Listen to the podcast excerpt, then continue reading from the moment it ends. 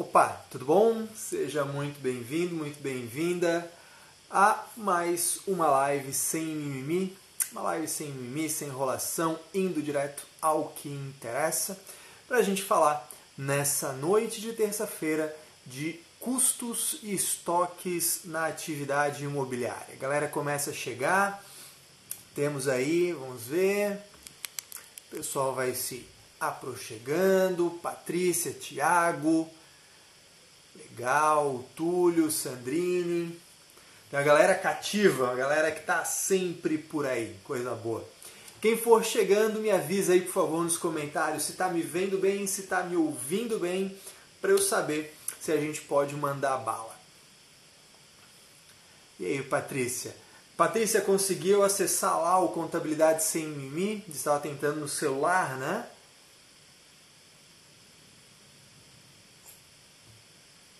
Oi, Priscila. E aí, Cássia, beleza?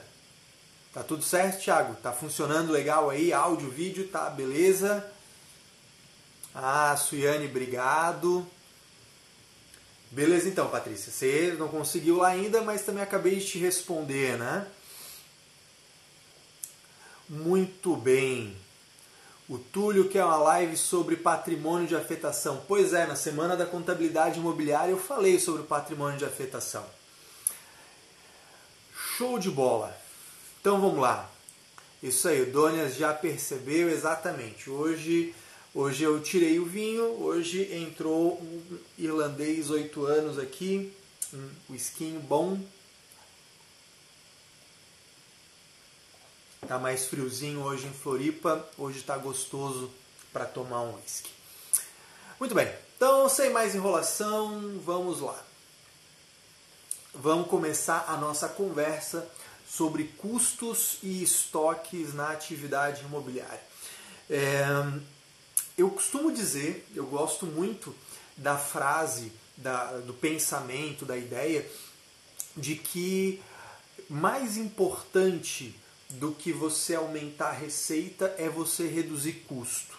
Né? Eu gosto muito dessa ideia, eu gosto muito desse ponto de vista é, e, e eu acho que ele tem muito a ver com a nossa atuação relevante, nós contadores com uma atuação relevante junto aos clientes da atividade imobiliária. A gente vai falar de é, incorporadoras, loteadoras, empresas de construção para venda em geral e até por que não falar de compra e venda de imóvel, né?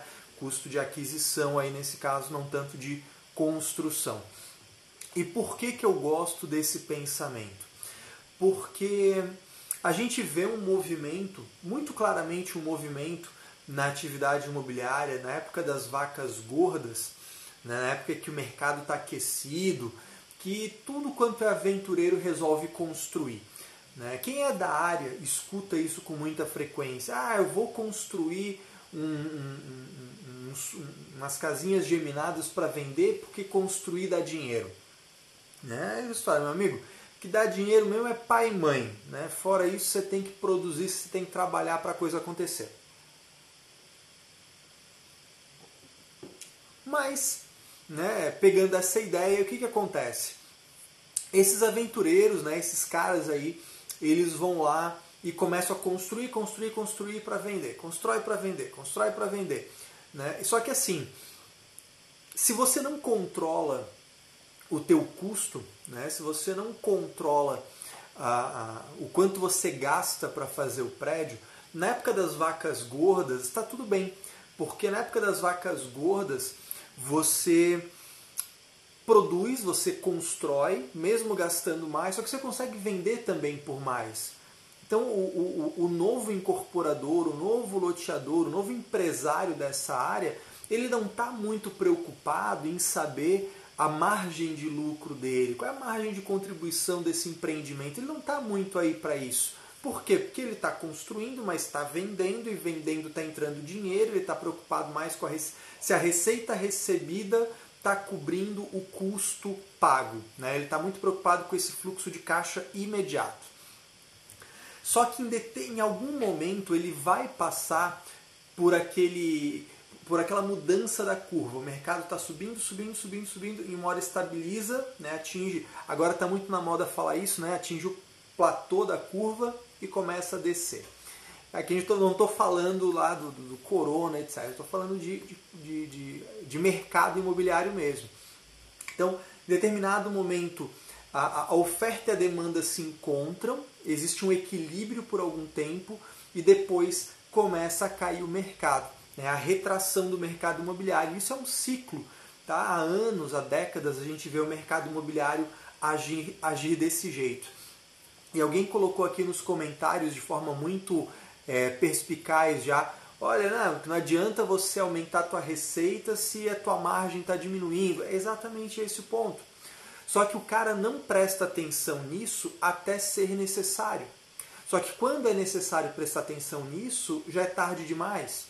Porque imagina que você construiu é, com um custo muito inflado, sem controlar os custos, sem fazer uma boa gestão de construção.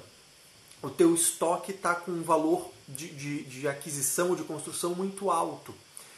Quando você tem esse cenário e o mercado reage negativamente, ou seja, o valor de venda está diminuindo, VGV, o valor geral de venda está diminuindo, o preço de pauta das corretoras está diminuindo, tem mais gente oferecendo imóvel do que gente querendo comprar. Quando isso acontece, você começa a ter que baixar o teu preço de venda para competir com a concorrência.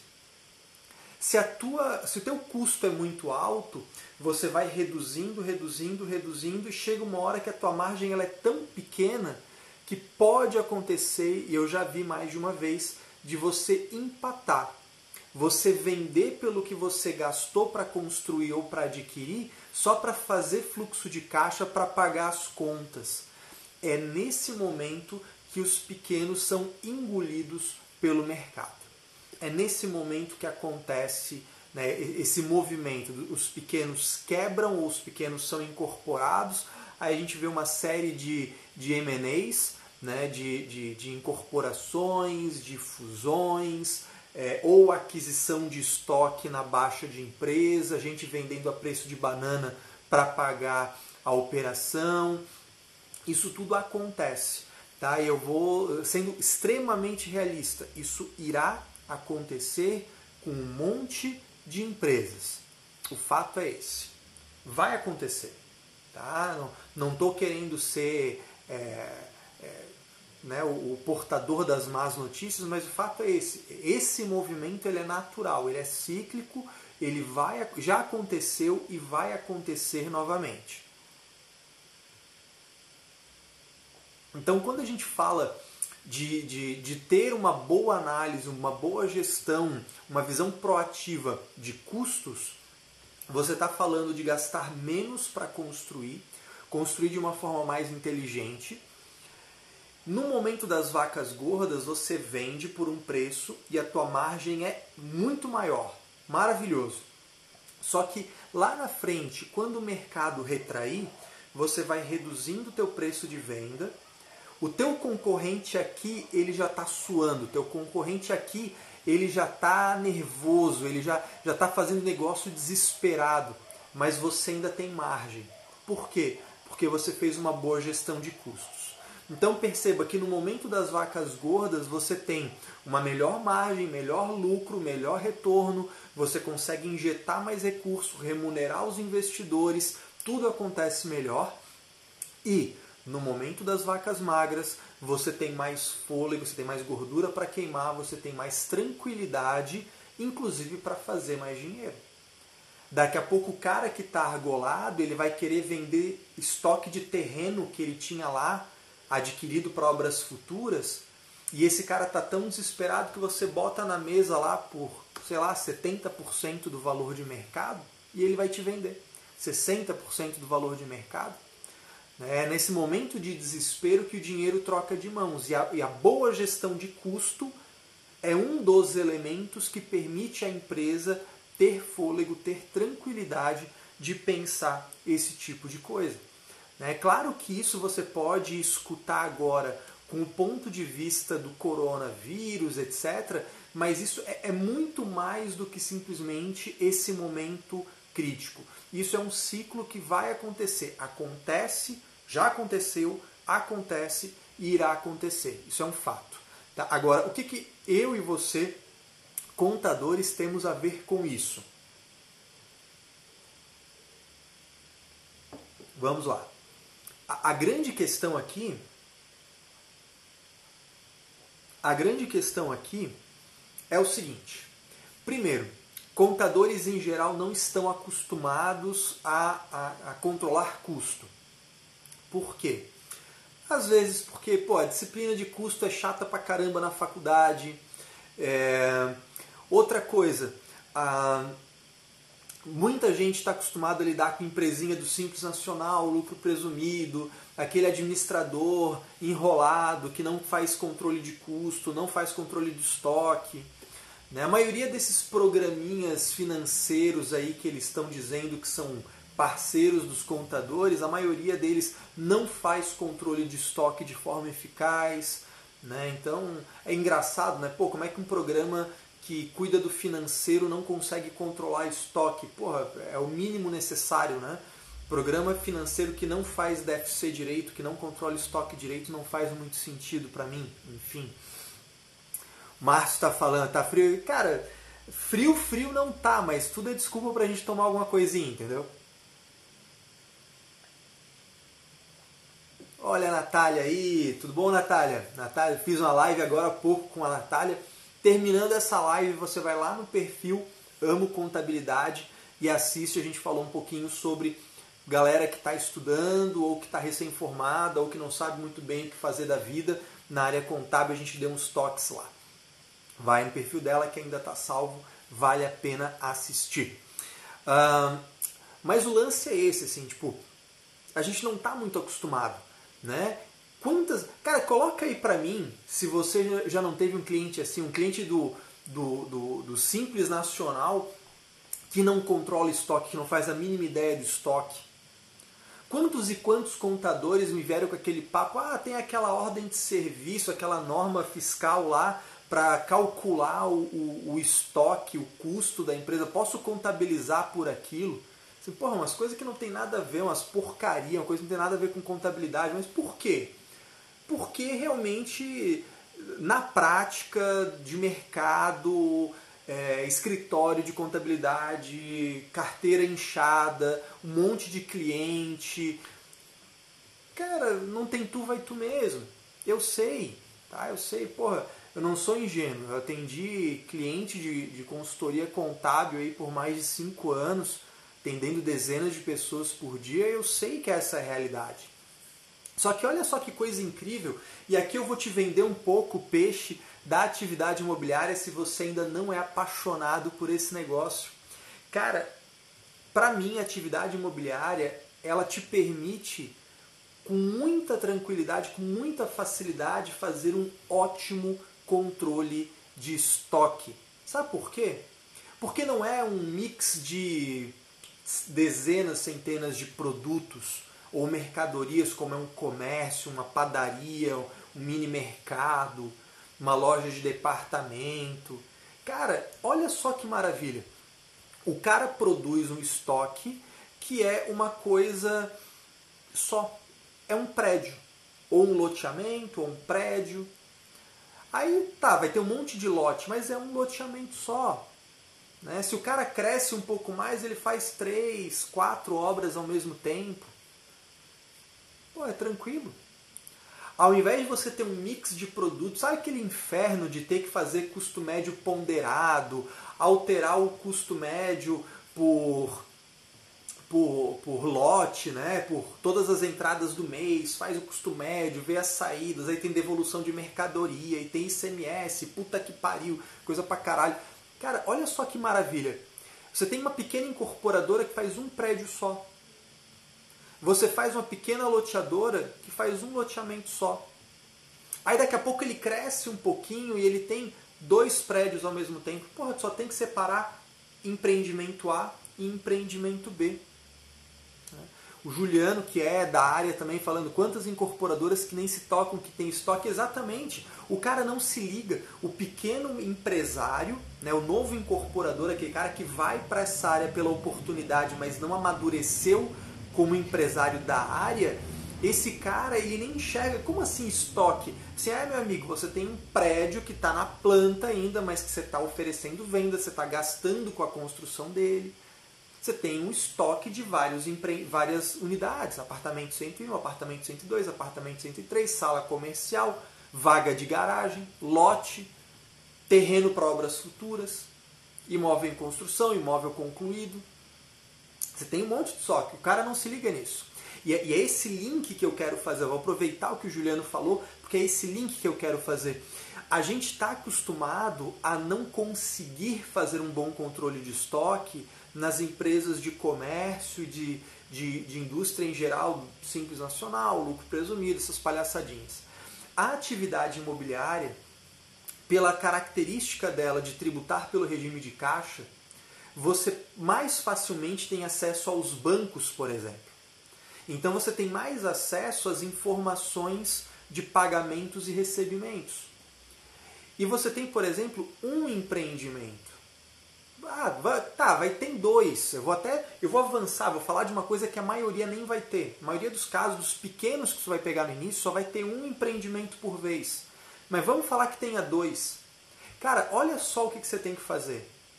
O cara lá que faz as compras de material, o cara do financeiro, sei lá quem, vai te passar esses documentos.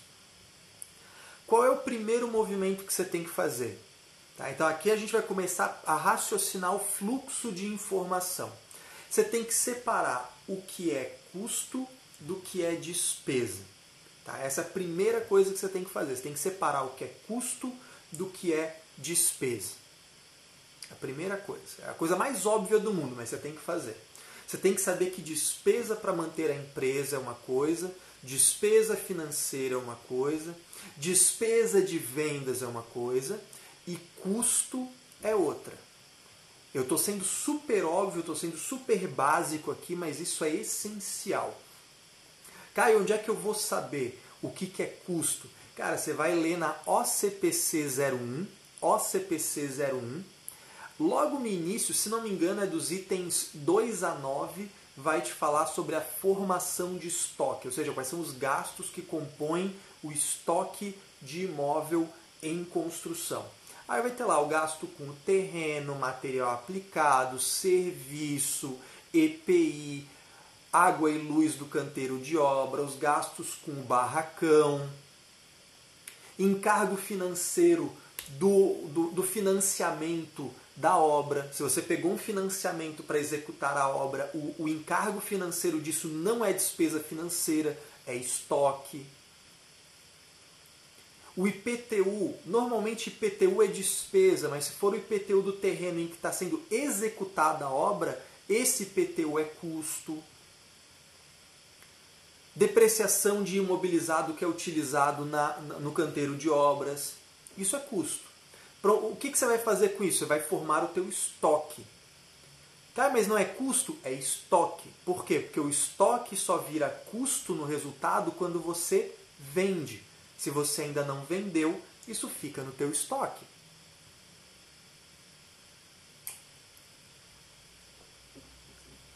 Então, despesa de um lado, estoque do outro. Despesa de um lado, estoque do outro. E aí vem a grande questão. Tá, Caio, mas eu tenho duas obras ao mesmo tempo. Cara, imagina que você tem um prédio com 60 unidades e você tem um outro prédio com 100 unidades. Beleza. Vai fazer o quê? Olha, peguei os, o, as coisas, a, a, os dispêndios, né? peguei aqueles documentos. O que é despesa para um lado, o que é estoque para o outro. Disso que é estoque, você vai separar o que é de cada obra. Então daria até para a gente desenhar aqui, né? Despesa de um lado, estoque do outro. No estoque você desce o que, que é da obra A e o que, que é da obra B. Tá? Mais ou menos essa ideia. Caio, como é que eu vou saber isso? Assim, porra, o cara que comprou sabe? Tá, Caio, mas como é que eu vou receber essa informação? Que é só você falar com a pessoa que compra. E aqui entra um, talvez um dos grandes é, problemas ou viradas de chave que a gente tem que ter na cabeça quando a gente fala de fazer bem a contabilidade. Você vai precisar ter contato com o teu cliente, é a coisa mais óbvia do mundo. Mas muita gente acha estranho isso. Assim, porra, cara, mas aí como é que vai chegar essa informação? Você vai ter que conversar com esse cara. Porque pensa comigo, se eu estou fazendo dois prédios, eu sei quanto de areia vai para um e quanto vai para outro. Eu sei quanto de tijolo eu comprei para um, quanto eu comprei para o outro. Só que às vezes, porque assim, ah, eu comprei só para um, na nota fiscal tem o um endereço de entrega, beleza. Mas e se eu fiz uma compra que entrega um pedaço para um e um pedaço para outro? Como é que eu vou ter essa informação? Se você tem um bom ERP nessa empresa, nessa incorporadora, beleza, você tem um ERP, isso vai funcionar super bem, o cara vai alimentar essa informação, você integra já com esse rateio, por projeto, por empreendimento. Agora, se o cara ainda não tem isso, você vai ter que fazer uma planilha, você vai ter que fazer, sei lá, um, um Excelzinho, vai salvar lá no teu Google Drive. Ou, na, como eu, o pessoal que, que é meu aluno já sabe, ou na pior das hipóteses, você faz um trabalho super rudimentar, mas que funciona, faz uma porra do carimbo. Por quê? Porque assim, o cara vai ter lá a nota, né? Eu sei que quando você for no evento lá, né, no, no, no evento daquela empresa de software lá, de, de, de, integração financeira, eles vão te dizer que acabou o papel na contabilidade, mas no mundo real é um pouquinho diferente. Então assim, o cara ainda tem papel lá, beleza. Então você faz um carimbo, você dá para ele, ele carimba na nota e ele coloca, olha, desses 10 mil reais de tijolo aqui, eu tanto foi para obra A, tanto foi para obra B. Pronto, a informação chega para você. Voltando para aquele desenho, chegou a nota, é despesa ou é estoque? Ah, é estoque. Tá, se é estoque, próxima, próxima análise, de qual obra é? Ah, é da obra A ou é da obra B? É isso que você vai fazer. E para deixar a coisa super criteriosa, você vai pegar, tá, isso aqui não é despesa, é estoque. Beleza. É estoque da obra A. Beleza. Agora a última análise que você vai fazer é o que? Isso é custo que já incorreu ou é um custo que ainda vai incorrer? Por que disso? Porque a grande questão é que você tem que controlar os custos incorridos na obra, né? o que você gastou com aquela obra. Então, às vezes, você tem. Vou dar alguns exemplos, tá? eu, eu comprei o material, eu recebi o material, eu tenho a nota do material, eu paguei pelo material, só que ele está guardado no almoxarifado, ele não foi efetivamente aplicado na obra. Isso não é custo incorrido ainda. Você comprou o elevador, você já está pagando pelo elevador, mas ele não foi entregue, ou se foi entregue, não foi instalado na obra ainda, porque isso é uma coisa que você compra lá no início, vai pagando e só instala no final. Né? Isso serve para elevadores, serve para esteira rolante, escada rolante, serve para um monte de coisa. Então, esse gasto é o que a gente chama de, entre aspas, custos antecipados, adiantamentos a fornecedores, estoque em almoxarifado. Né? Ou seja, é um custo que ainda não foi efetivamente incorrido naquela etapa da obra. Aqui a gente entra num ponto de alto nível de gestão de custo e de estoque. Então, mas perceba que assim, é alto nível, mas não é difícil de fazer. É um fluxo de informação muito tranquilo. Recebe as informações, você pode receber uma vez por semana, a cada 15 dias, por exemplo. Recebeu a informação, separa despesa de custo de obra. O que é custo de obra, separa por obra o que é de, daquela obra separa o que é custo efetivamente incorrido do que é adiantamento de obra. Caio, como é que eu vou saber o que é adiantamento de obra? Aí você pode ter algumas possibilidades. Você pode, por exemplo, se o cara é bem organizado, ele tem um relatório de almoxarifado. Se o cara é bem organizado, ele tem um relatório de adiantamentos. Se ele não é tão organizado assim, você cria essa rotina com ele. Você vai treinar o cara do compras, o cara do financeiro, você vai treinar esse cara, talvez até com outro carimbo. Né? Assim, a forma mais rudimentar, mas funciona. Você faz um outro carimbo que está escrito lá, adiantamento, ou gasto não incorrido, gasto adiantado, nome que o, nome que o cara lá entender. Tá? Você vai treinar esse cara e vai falar, olha, todo gasto que for dessa etapa de construção, tá tudo bem. Quando por acaso o engenheiro, mestre de obras, alguém solicitar um material que é para usar no futuro, material que está comprando adiantado, você vai usar esse outro carimbo aqui, adiantamento de obra. E aí você vai conseguir fazer o teu trabalho. Recebeu as informações, você sabe o que é custo, o que é despesa. Porra, tem que saber isso aí, né? Ah, uma comissão de venda é despesa comercial, né? O gasto com escritório é despesa administrativa. O gasto efetivo para realizar a obra é custo. Disso separa o que é custo de cada obra. E do que é custo de cada obra, o que é custo efetivamente incorrido, do que é adiantamento. Daí aí você vai separar esse negócio. Por que, que essas informações são tão importantes?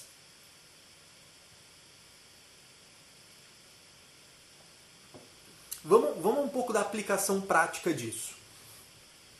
Primeiro, o teu resultado está correto. Você, sabe, você não está pegando coisas que deveriam estar tá no estoque jogando para despesa indevidamente e nem alterando para o contrário, pegando despesas e jogando para o estoque, gerando um lucro fictício. Primeiro ponto importante. Segundo ponto, esse empresário ele não sabe ainda, se é um novo empresário, uma empresa que ela não tem cultura de gestão de custo, ela tem um chute mais ou menos de quanto ela vai gastar para fazer aquele prédio ou aquele loteamento. Mas ela não tem uma visão tão detalhada assim. Você vai passar a ter lá o trecho do teu balancete do estoque de imóvel em construção vai ter esse raio-x. Por quê? Porque você vai criar lá ativo circulante, estoque. Então, lá, ativo, ativo circulante, dentro lá vai ter estoque. Vai ter estoque de imóveis em construção. Aí ali dentro vai ter a continha residencial Florianópolis. E dentro do residencial Florianópolis você vai ter as várias contas. Terreno, material aplicado, serviço tomado de pessoa física, serviço tomado de pessoa jurídica, EPI, luz, água, é, mão de obra direta, INSS da mão de obra direta, projeto, é, EPI, encargo financeiro. Você vai ter lá, você vai detalhar essa parada. Quanto mais detalhado, melhor. E de tempos em tempos você vai poder tirar uma foto disso, você vai poder tirar um relatório desse trechinho do teu balancete, sentar com o empresário, de preferência junto com a área de produção, junto com a área financeira, a área de produção, a área de custo, a área de engenharia, e falar assim, ó, cara, é assim que está o teu perfil de gasto com essa obra. Está dentro do esperado? Tem alguma coisa aqui que você está gastando mais do que você imaginava? Esse é um primeiro momento. Conforme a obra vai acontecendo, você consegue mostrar: olha, estamos desse jeito. Se continuar desse jeito, projetando para frente, você está dentro do orçamento que você imaginou? Ou você está gastando mais? Se você está gastando mais, onde você está gastando mais? Se está gastando menos, que ótimo! Então a gente consegue realocar esse recurso, reinvestir esse recurso em outra coisa.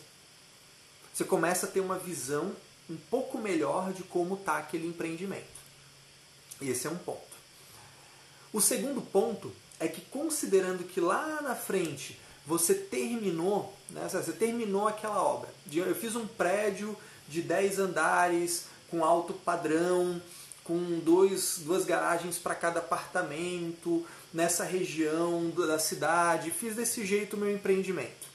Acabou, tá tudo ali. Aí o cara vai fazer um novo empreendimento nesse mesmo perfil, ele vai fazer o mesmo tipo de empreendimento também um prédio mais ou menos dessa metragem, mais ou menos nessa região, mais ou menos nesse padrão de acabamento. Cara, você tem a receita do bolo, você tem exatamente quanto você gastou com cada coisa no empreendimento passado. Se eu pegar isso e aplicar a atualização da moeda, você já tem uma noção, você já parte de uma noção mais precisa de quanto custa para fazer um prédio daquele tipo. E aí a área de viabilidade, a área financeira, a área de, de engenharia, enfim, a empresa vai poder usar essa informação junto com, com você para pensar melhor o que a empresa vai fazer no futuro. Você olha, cara, a gente terminou aquele prédio, porra, a gente gastou pra caramba aqui com mão de obra direta. Será que não vale a pena contratar uma empreiteira? Vamos fazer um estudo disso? Pô, aí você, contador, já levantou isso com a tua área de departamento pessoal, já viu, pô, eu tenho lá tanto de funcionário, funcionário fixo, funcionário intermitente, eu, eu gasto tanto com férias, décimo terceiro, passivo trabalhista. E se ao invés disso eu contratasse uma empreiteira? Ou uma construtora, ou de repente não, vou fazer várias empreiteiras parciais. E aí, o que, que vale mais a pena? Estamos usando a informação da contabilidade para ajudar a, a olhar de forma inteligente para o custo. Então, quando a gente fala lá do debitar estoque, creditar fornecedores, que você lança isso lá para o estoque de imóveis em construção, né? quando a gente fala dessas coisas que parecem tão básicas, na verdade ela não é básica, ela é essencial. Ela é o que vai fazer diferença para você fazer um bom trabalho e, e traduzir isso para o empresário. Porque também essa é outra coisa importante, tá? Não seja um contador preguiçoso. Não adianta nada pegar esse balanço, esse balancete e jogar na mesa do, do, do cliente e falar, ó, oh, tá aqui o balanço, tá aqui o balancete. E, porra, não entende nada, aquele monte de número chato pra caramba, layout feio da porra, aquilo lá não adianta. Nem contador gosta daquilo.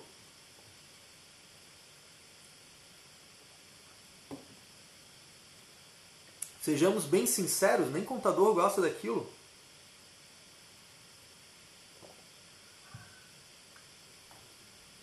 Então, é muito importante que a gente consiga traduzir a informação para que o empresário absorva aquilo que é importante. Você fez um monte de lançamentos, sabe, olha, gastou tanto, tem tanto a gastar. Aí, ele, aí começa a fazer sentido que esse negócio aí de contabilidade é útil. Você começa, pô, a gente está Olha, quando você vende uma unidade dessa, você está vendendo por tanto, com custo incorrido de tanto, se estima gastar mais tanto. Então a tua margem, o que você está ganhando efetivamente é esse tanto aqui. O dinheiro está entrando, mas olha, lá na frente você vai ter o outro custo que ainda está a incorrer. São essas coisas que a gestão de custo e de estoque permitem. E voltando a que eu falei lá no início da live, é isso que você tem que entender que é mais importante do que simplesmente aumentar a receita. Claro que aumentar a receita é legal, mas aumentar a receita sem controlar custo, às vezes você está trabalhando mais, se esforçando mais, gerando mais riscos de negócio para sobrar menos dinheiro no teu bolso.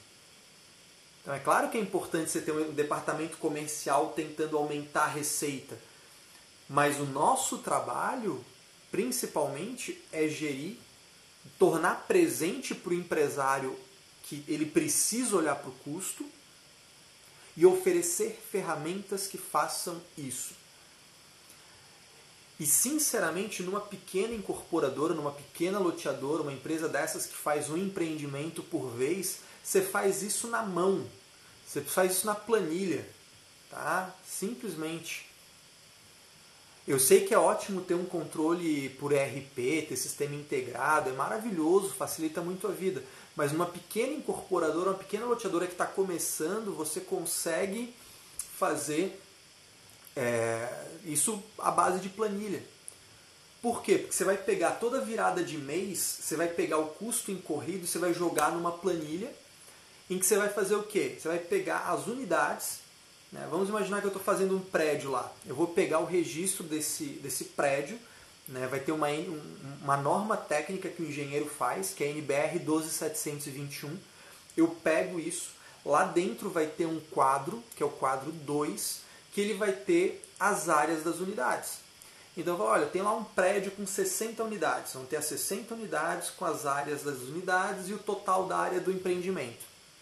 Você faz uma planilha Virou o mês. Ah, eu gastei 100 mil reais. Beleza, pega os 100 mil, joga nessa planilha e faz uma regrinha de três. Olha, se 100 mil é para a obra inteira, para esse apartamento é tanto, para esse apartamento é tanto, para esse apartamento é tanto.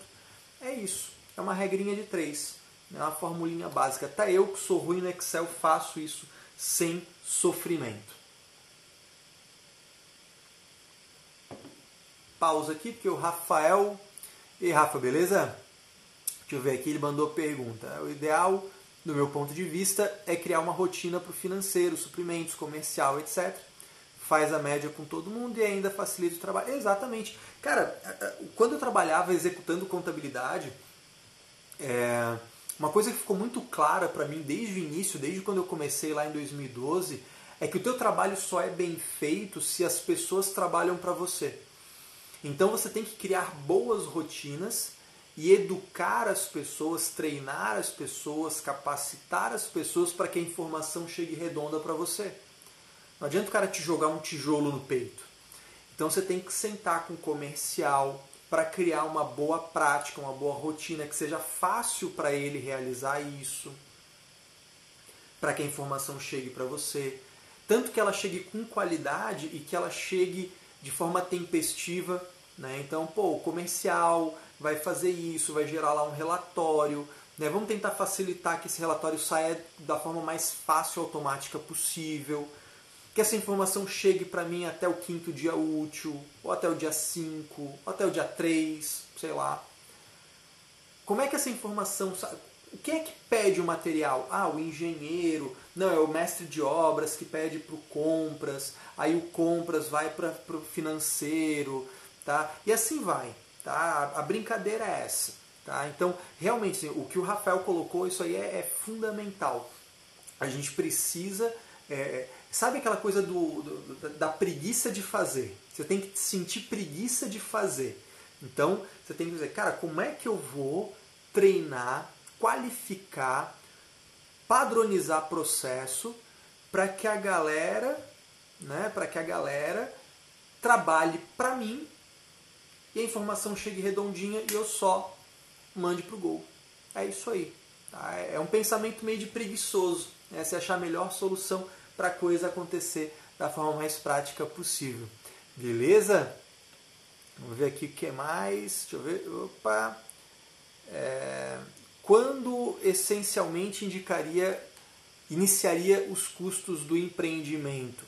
Cara, assim, ó, é, eu, eu, eu, gosto de usar muito o, o, essência sobre a forma. Deixa eu parar tudo aqui.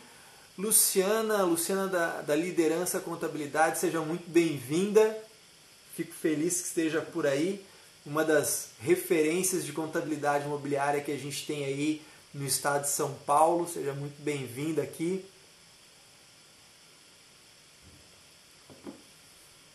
Cara, eu gosto muito de pensar o essência sobre a forma. É o seguinte, é, a, a, formalmente a obra inicia do ponto de vista físico na construção, né, no alvará de construção perante a prefeitura. Formalmente do ponto de vista previdenciário com CEI ou CNO. Do ponto de vista comercial, formalmente com registro da incorporação no cartório de registro de imóveis ou registro de loteamento, se a gente for pensar em loteamento. Mas antes de tudo isso, existe um início que é o namoro da obra. Né? Então, assim, o cara comprou um terreno, ele vai fazer, mas ele não sabe exatamente o que ele vai fazer. Estoque de terreno para obras futuras, deixa lá.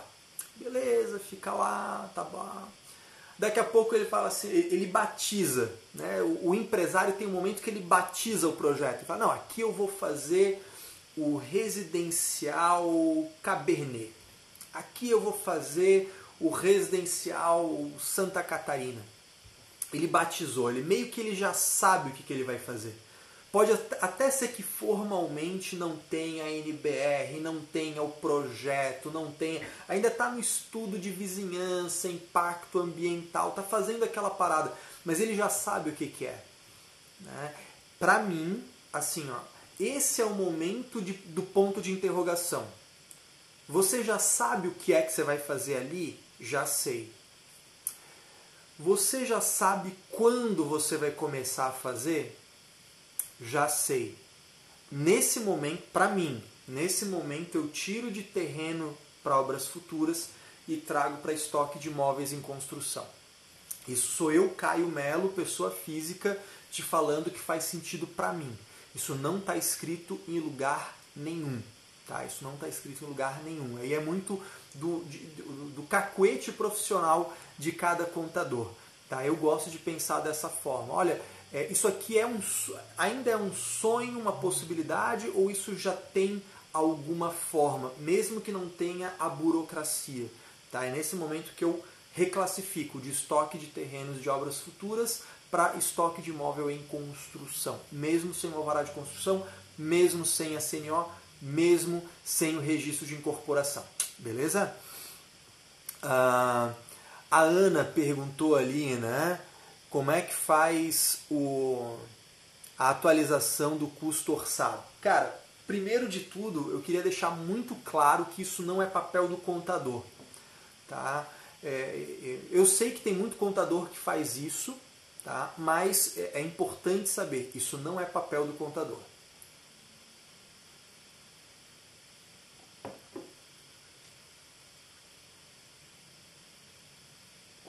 E por que, que é importante eu te dizer isso? É importante eu te dizer isso porque muito contador sai fazendo porque o engenheiro é preguiçoso. Porque isso é papel do engenheiro. Isso é papel da engenharia fazer. A engenharia tem essas informações. Então, assim, pô, o cara é pago para fazer o projeto, para encaminhar a obra, para administrar a obra, para controlar o custo incorrido. Dentro do, do, do, projeto que ele fez, ele tem que orçar esse custo, ele tem que estimar quanto que vai gastar e ele tem que fazer duas coisas: revisar e atualizar. São duas coisas que são importantes para caramba e são diferentes. Tá? Então vamos lá, atualizar o, o, custo orçado ele vai ser atualizado pelo mesmo índice que a gente costuma usar nos contratos de venda em, de, de unidade em andamento. Então, tem lugares que usam INCC, tem lugares que usam o CUB. Né? Por quê? Porque ao longo do tempo, tanto o que você estima gastar quanto o que você espera receber são atualizados pelo mesmo índice. Então você não tem nem perda nem ganho ao longo do tempo. Tá? Então, essa é a atualização do custo orçado. Tá? Então, o engenheiro, o engenheiro civil, é o cara que sabe pegar o custo orçado dele e atualizar por aquele CUB ou por aquele NCC. Essa parte, normalmente o contador acaba até assumindo para ele. Né? É, aí na região sudeste é muito comum ser o INCC, né, Lu? Aqui no sul, aqui, pelo menos em Santa Catarina, a gente vê muito uso do CUB né? O pessoal costuma colocar atualização pelo CUB ser positivo. Porque o INCC dar negativo é meio que mosca branca, mas o CUB é mais comum dar negativo. Então o pessoal aqui em Santa Catarina usa muito o CUB. E aí uma boa redação contratual define que vai ser atualizado pelo CUB quando positivo, para não ter atualização negativa e ferrar tudo, né? Mas na região sudeste impera muito INCC mesmo. Ah, então essa é a parte de atualizar, beleza. Só que tem uma outra parte que é revisar. Por quê? Cara, quando você começou a obra, você imaginou um orçamento, você imaginou que ia fazer tal, tal, tal, tal, tal coisa. Só que durante o jogo, você começa a rever as coisas. É o campo de batalha que vai te dizer como é que as coisas acontecem. Então, você às vezes imaginou que ia gastar tanto é, com, com a fundação e quando você foi colocar lá, fazer a fundação, você descobriu que tinha um veio lá que passou, que você vai ter que drenar, que vai ter um monte mais de trabalho. Então você tem que revisar o orçamento que você tinha na cabeça, tinha no papel. Então são duas coisas que devem ser feitas. A atualização, eu até entendo o seguinte, tudo bem, o engenheiro deveria fazer, mas o contador consegue fazer. Você faz uma planilhinha, pá, todo mês você lança lá o índice e está resolvido. Tchau e benção. O problema é a revisão. E essa revisão gera muito impacto. Porque é nessa revisão que acontece a distorção do progresso da obra. Tá? Eu não quero nem falar muito de POC nessa live, porque É, se a gente for entrar em percentual de obra concluída, a gente vai ter que entrar em receita, vai ter que entrar em comparação né, do, da receita ao longo do tempo e receita em momento específico. Eu não quero entrar nesse tópico nessa live. Mas eu quero só te pontuar o seguinte: se o custo orçado não estiver sendo bem revisado e bem atualizado, ele não vai servir para porra nenhuma.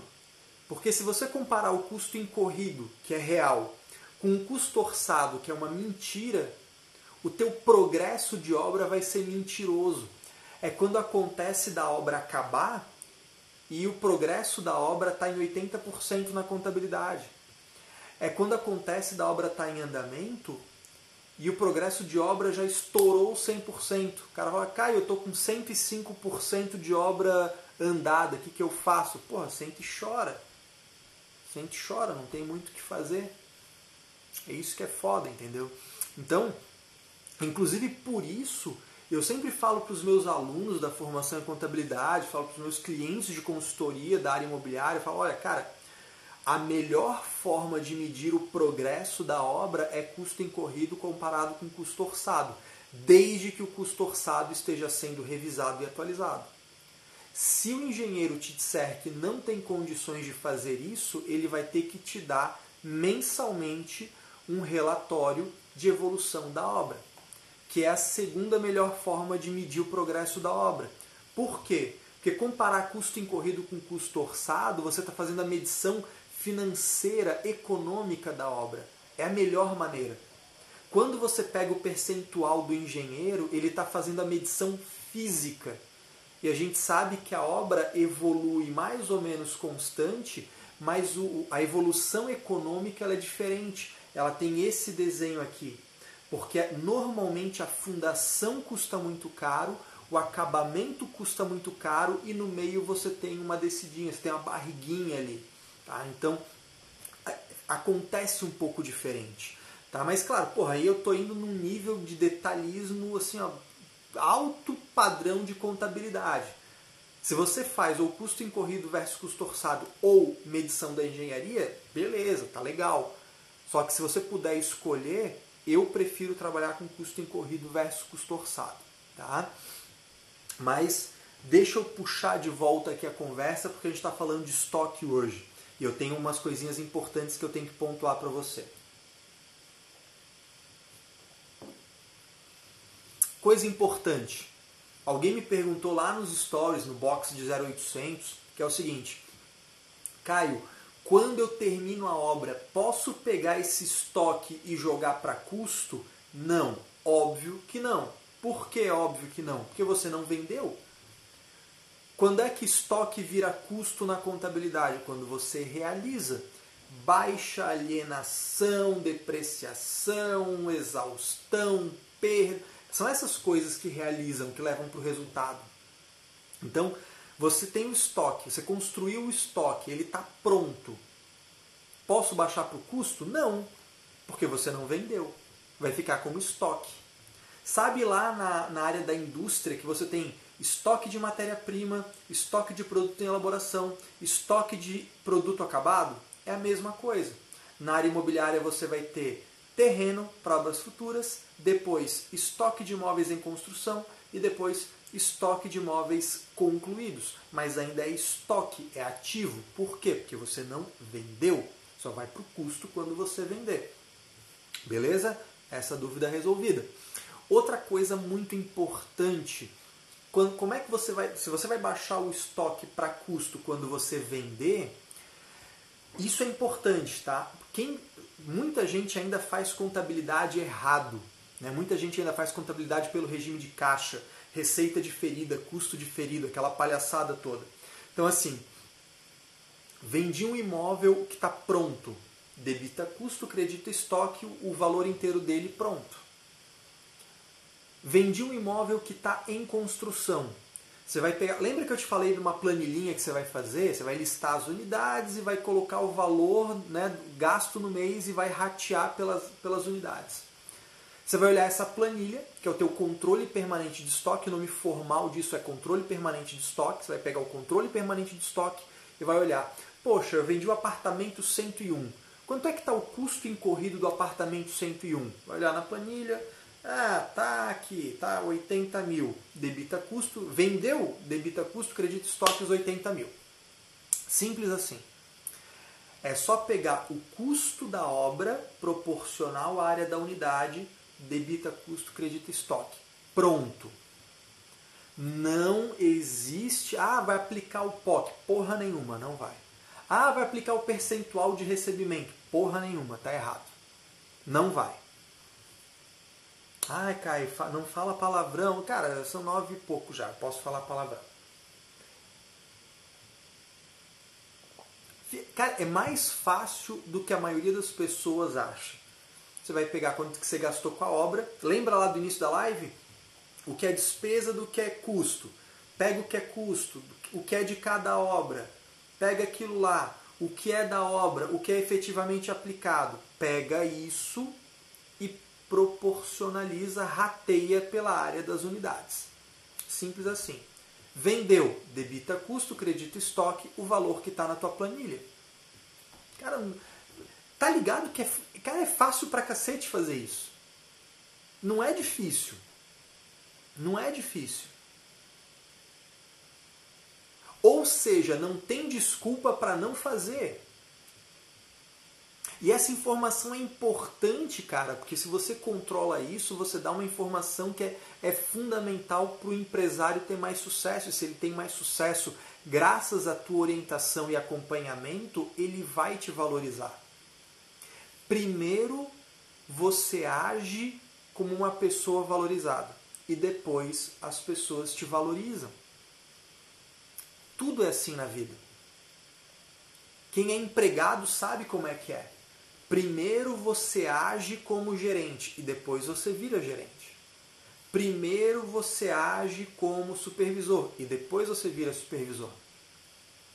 É assim que funciona. Primeiro haja como um contador, consultor, uma pessoa que orienta, que faz a diferença e depois vão te valorizar dessa forma. Depois vão reconhecer que você é isso. Ninguém vai te reconhecer porque você está afim, porque você acha que merece. Você não merece nada. Eu não mereço nada. A gente faz por merecer. E isso é uma coisa que você pode fazer. E vai fazer diferença na vida do teu cliente. Eu tenho certeza absoluta, absoluta que essa informação vai ser essencial para o teu cliente. Não é questão de um ano trabalhando desse jeito. É um ciclo de operação trabalhando desse jeito e você vai ver a diferença nitidamente você vai ver a diferença. Outra coisa importante, eu te falei que essa planilha vai ser o teu controle permanente de estoque.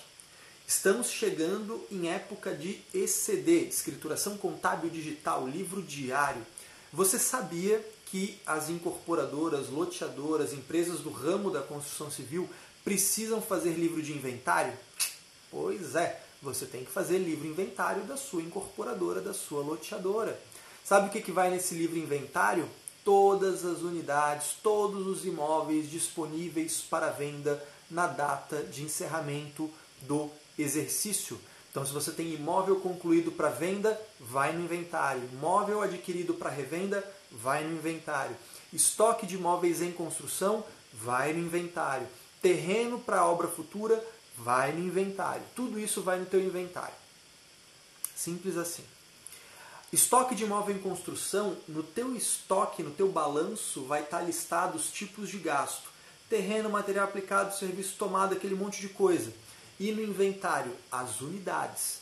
Então, o teu inventário, basicamente, é você fazer um, um apanhado geral dos teus controles de estoque. E você vai listar lá, apartamento 101, apartamento 102, apartamento 103, toda aquela coisa. Vai fazer o teu inventário assim. O que você talvez não saiba é que, cara, desde sempre esse inventário era devido. Né? Eu não vou dizer sempre, mas desde 79 pelo menos já era devido. A maioria não fazia na época né, que era impresso e registrado na junta, mas hoje em dia é feito através da ECD. Então, se você tem uma incorporadora, se você tem uma, uma, uma, uma loteadora, enfim, como é que você vai fazer o teu, a tua ECD? Se você entrega SPED, é... se você entrega o SPED contábil e não entrega SPED de CMS e IPI, você vai fazer o quê? Você vai, se você não entrega o SPED de CMS e IPI, na tua ECD você vai ter que fazer um livro diário, que vai ser o teu livro R, Diário de Escrituração Resumida, e vai fazer um livro Z, um livro auxiliar, um razão auxiliar, que vai ser o teu inventário. Portanto, fica aí dever de casa para você. Amanhã entrar em contato com o suporte do teu software contábil perguntando, meu amigo, você faz livro inventário? Esse livro inventário é feito como livro auxiliar na ECD, razão auxiliar do tipo Z? Se não, eu preciso que você resolva esse meu problema, meu querido software, porque eu te pago para isso. Beleza? Fez sentido? Ufa, bastante coisa, né?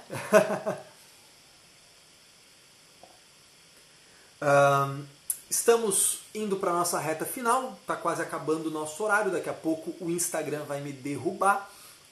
Eu não sei se ficaram outras dúvidas sobre o estoque. É, Binho é o seguinte, Binho e Bio, eu não vou falar sobre POC hoje, tá? Não vou falar sobre receita hoje.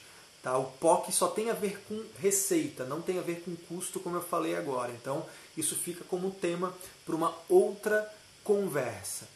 Tá? Até é possível, em casos específicos, vai demorar muito para eu explicar, então eu não vou falar sobre isso agora. Gente, o que eu tinha para falar para vocês sobre custo e sobre estoque na atividade imobiliária era isso. É claro que a ponta do iceberg. É, se você é aluno da formação em contabilidade imobiliária, fique tranquilo, você tem isso e tem muito mais lá dentro, né? inclusive com exemplos práticos, com, com detalhamento, débito e crédito, etc. Estou preparando aí aulas incríveis de contabilização de estoque e transferência para custo. Não perda lá pela nossa área do aluno. Para quem não é, sinto muito, né? Você perdeu a oportunidade na última turma que abriu. Não temos previsão de uma nova turma, vale cada centavo. Que pena que você não aproveitou. Né? Fica aí a dica para na próxima abertura de turma você não deixar passar. Beleza? Ó, tem a galera da FCI aí, da Formação em Contabilidade Imobiliária, que está sempre por aí aprendendo, estudando. Fico muito feliz com isso. Gente, recadinhos paroquiais, vamos lá. Primeiro, essa live vai ficar salva aqui, fica por 24 horas no Instagram e semana que vem, na segunda-feira, vai lá para o podcast Contabilidade Sem Mimi e também para o canal do YouTube, beleza? Luciana, fera é você. uh, outra coisa importante, se você está com preguiça, não está sabendo se atualizar, vai lá no meu link do perfil aqui do Instagram e entra no canal do Telegram. Todo dia de manhã eu mando para você, de mão beijada, as principais atualizações de legislação do dia. Porra, não tem desculpa para não se atualizar. Pelo amor de Deus, você tem que elevar o padrão desse teu serviço contábil, meu filho. E por último, mas não menos importante, Estamos oficialmente com Contabilidade Sem Mimi, o Netflix de contabilidade, assinatura de contabilidade aberto. Então você pode ser meu aluno no Contabilidade Sem Mimi, em que toda semana, toda quinta-feira, eu te dou uma aula sobre contabilidade, societário, tributário. Não tem nada a ver com a área imobiliária lá. Vai ser simplesmente sobre assuntos em geral, contabilidade em geral, tributário em geral, porque eu não quero que você tenha desculpa de se qualificar. Com uma assinatura você qualifica o teu escritório inteiro, contábil, societário e tributário, R$ 59,90 por mês, uma merreca, um preço que é, nem faz sentido pela quantidade de conteúdo. Toda semana uma aula nova, acesso a todas as gravações para você ver quantas vezes você quiser. Beleza? Foi bom? Curtiu? Live, a Regiane falou, mais uma live top. Então, se você achou que foi top, se você achou que foi bom, se você achou que foi útil para você, eu vou te fazer aquele último pedido, né? Tira um print dessa tela, coloca nos teus stories, me marca, arroba Caio Pemelo, para a gente alcançar mais gente, para que mais pessoas possam aprender, estudar, evoluir e crescer de verdade. Beleza? No mais, um forte abraço, uma ótima semana e até a próxima.